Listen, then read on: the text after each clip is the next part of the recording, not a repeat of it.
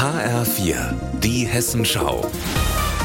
Unser Thema aus Südhessen und Rhein-Main. Mit Andrea Bonhagen, guten Tag. Busfahren, also hinterm Steuer sitzen, macht Spaß. Aber es bedeutet auch viel Stress.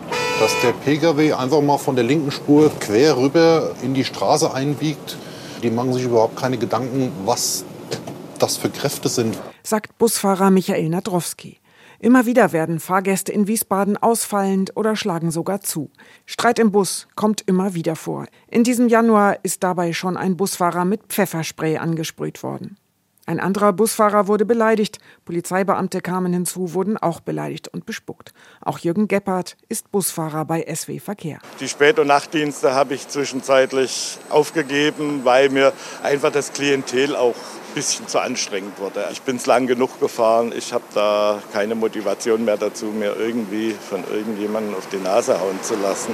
Das Leiden der Menschen, die den Bus steuern, ist offenbar so groß, dass Oberbürgermeister und Verkehrsdezernent in Wiesbaden schon Fahrgäste dazu aufrufen, freundlicher zu den Fahrerinnen und Fahrern zu sein und auch mal guten Morgen zu sagen.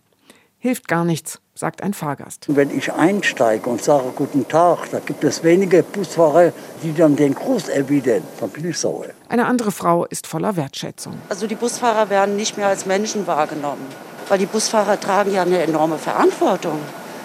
Ne, so ähnlich wie äh, ein Pilot auch. In den Stoßzeiten ist es auf Wiesbadens Straßen voll. Rettungswagen müssen durch, Autofahrerinnen und Fahrer sind gestresst und verhalten sich falsch. Ja, wird schön die Haltestelle zugeparkt. Das ist der normale äh, Spaßfaktor, den man hier in Wiesbaden hat. Zwei Busunfälle im Dezember. Eine Frau biegt ab, übersieht den Bus, Notbremsung, Crash. Vier Menschen im Bus stürzen. Ein Tag vorher, ein Bus wird von einem Auto geschnitten, Notbremsung des Busfahrers, ein Fahrgast wird am Kopf verletzt. Vor ein paar Monaten haben viele Busfahrer SW Verkehr verlassen, sind zu anderen Anbietern gewechselt. Es fehlen seitdem immer noch 30 bis 35 Fahrerinnen und Fahrer.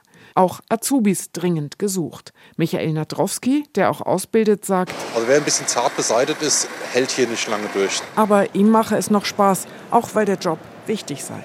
Andrea Bonhagen, Wiesbaden.